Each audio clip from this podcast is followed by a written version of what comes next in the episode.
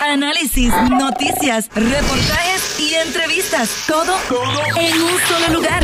Somos Tap Deportes.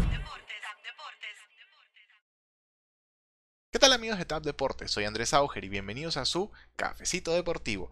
Hoy este cafecito viene con una dosis de altibajos en los Juegos Olímpicos y una pequeña mirada al futuro de la NBA. Y empezamos con el equipo de básquet de Team USA, que para algunos por fin dio señas de llevarse la medalla de oro. Tras las duras críticas ante su derrota contra Francia en su debut, los de Estados Unidos despedazaron a Irán por 120 a 66, una paliza con 54 puntos de diferencia.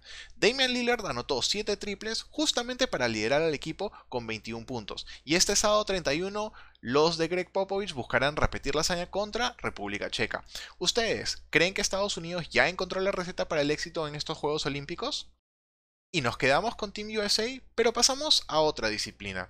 Simone Biles se retiró de la final individual de la gimnasia artística femenina con el fin de priorizar su salud mental. Biles se encuentra bien físicamente, sin embargo anunció que requiere enfocarse en ella misma para volver a la alta competencia. Recordemos que la reina de la gimnasia actual desistió de competir en la final por equipos y puso en los ojos del mundo un tema tan importante como la salud mental. ¿Qué opinan de su decisión?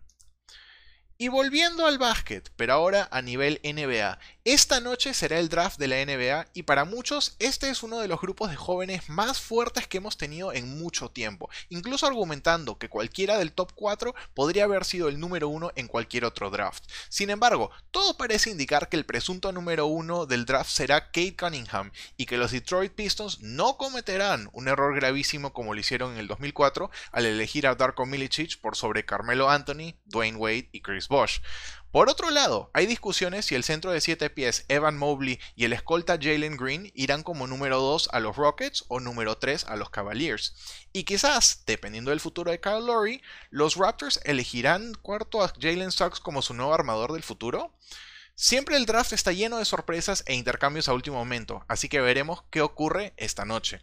Y amigos, eso es todo por este cafecito, gracias por acompañarnos y si les gustan nuestros contenidos no se olviden de buscarnos como Tab Deportes en todas las redes sociales y plataformas de podcast y para no perderse lo último en los deportes, asegúrense de activar sus notificaciones. Este fue Andrés Sauger, salud para todos y hasta la próxima. No seas de los que batean rolitas al cuadro. Únete a los que la sacan del parque. Deportes.